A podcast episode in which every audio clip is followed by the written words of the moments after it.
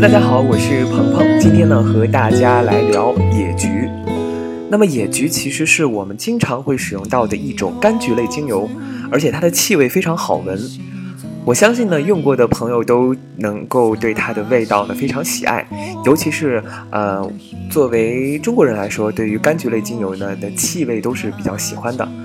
呃，柑橘呢，特别是苦橙，向来都是被用于这种心悸、患血病、呃出血。还有胃灼热，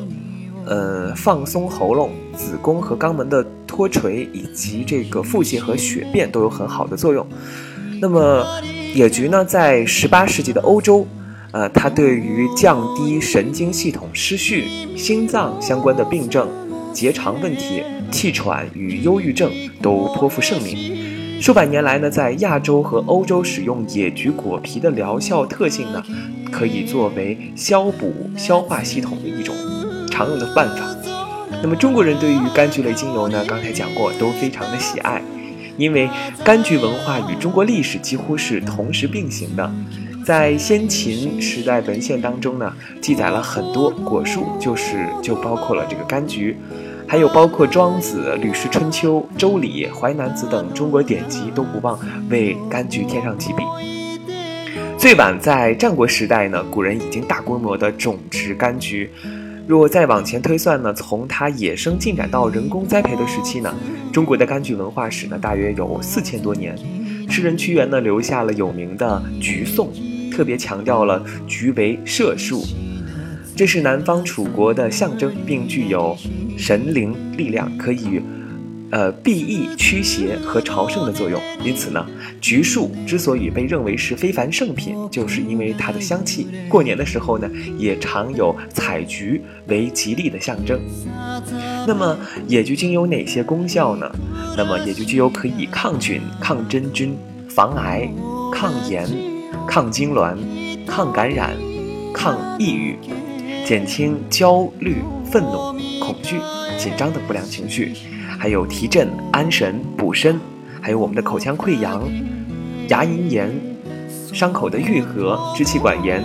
和感冒、流感、发烧，促进食欲、消化、祛风、胀气、利尿、腺体的组织的排毒，以及消除脂肪、降胆固醇，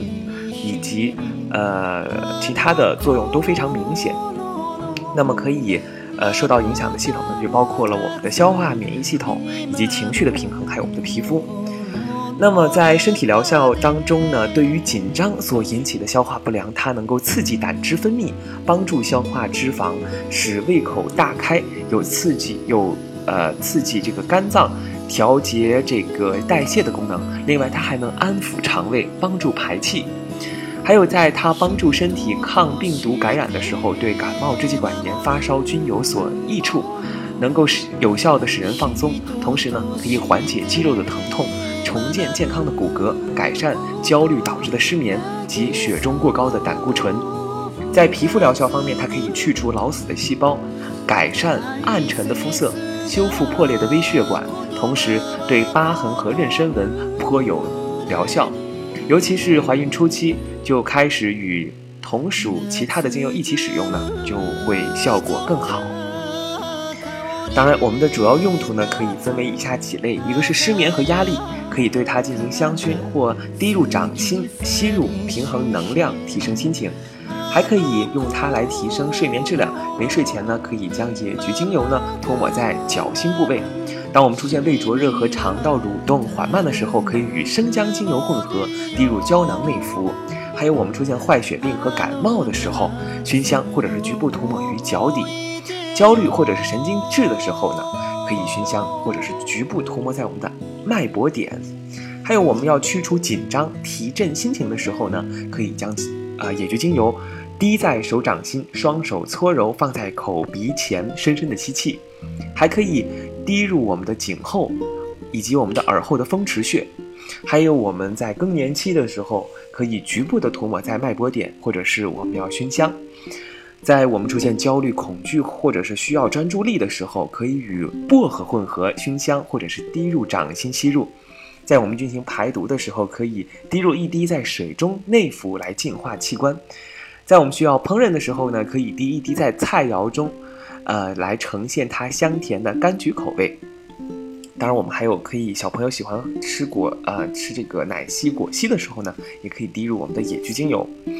还有就是要净化气场、清新空气的时候呢，可以将柑橘精油放入香薰机，用香薰机来扩散香气，同时呢，对商场还有招财的效果。希望大家都能喜欢野菊精油。我们下一期再见。